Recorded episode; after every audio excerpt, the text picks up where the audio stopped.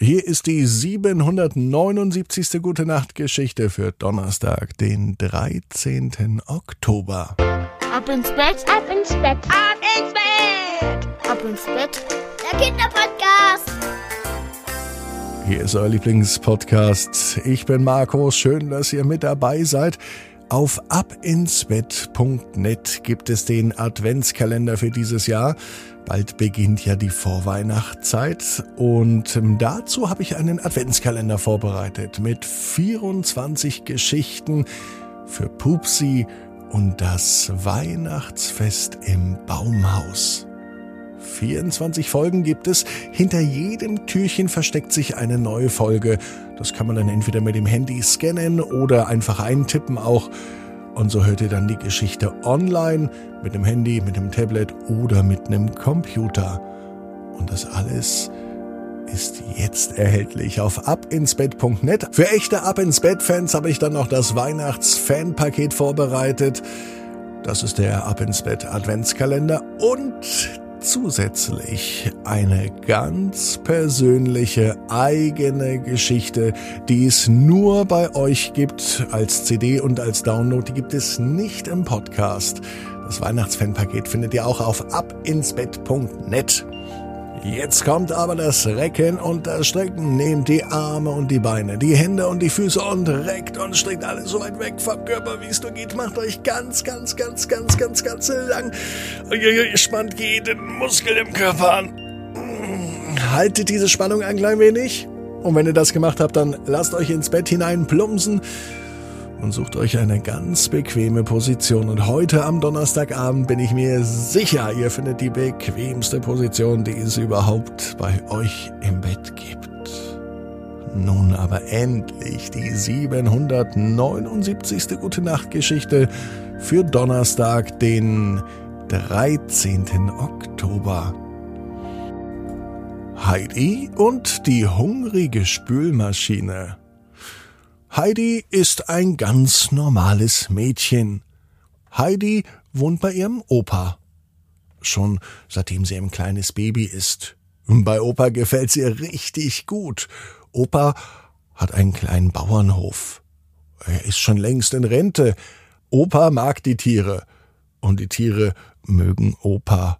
Er hat Ziegen und Schafe und außerdem auch einen Hund. Heidi mag die Tiere auch das hat sie vom Opa. So viel Liebe zum Tier, das gibt es sonst selten bei Menschen. Alles, was Augen hat, das findet Heidi toll. Alles, was lebt sozusagen. Am liebsten hätte Heidi auch ein eigenes Tier. Obwohl es ja so viele Schafe, Ziegen und auch schon einen Hund gibt. Möchte Heidi auch einen Hund. Einen eigenen, nur für sich. Ein Begleiter, der immer für sie da ist, der immer bei ihr ist, mit dem sie spielen und kuscheln kann, mit dem sie weinen und auch lachen kann, mit dem sie Quatsch machen kann und der sie tröstet, wenn sie auch mal traurig ist. So ein Hund ist ein Lebewesen, sagt Opa immer. Heidi weiß das natürlich längst. Sie kennt sich ja mit Tieren aus und sie liebt Tiere. Die Verantwortung für ein Tier ist aber etwas ganz Besonderes, sagt Opa. So ein Hund ist schließlich ein Wesen, dem es gut gehen soll, vor allem wenn es bei uns lebt. Das weiß Heidi auch längst, und Heidi will sich ja auch um das Tier kümmern. Opa streckt den Arm nach oben, so als würde er sich in der Schule melden, und dann sagt er, dass er eine Idee hat. Ein Hund hat Hunger, ein Hund muss gefüttert werden, ein Hund, mit dem geht man Gassi, einem Hundewelpen musst du sogar noch viele Dinge beibringen. Da wirst du einiges zu tun haben, liebe Heidi.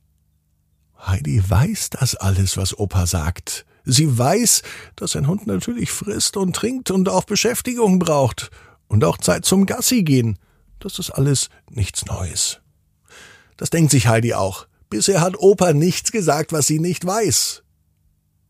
Nun kommt der Opa aber zum entscheidenden Punkt. Heidi, wir haben hier noch ein sehr, sehr hungriges Tier.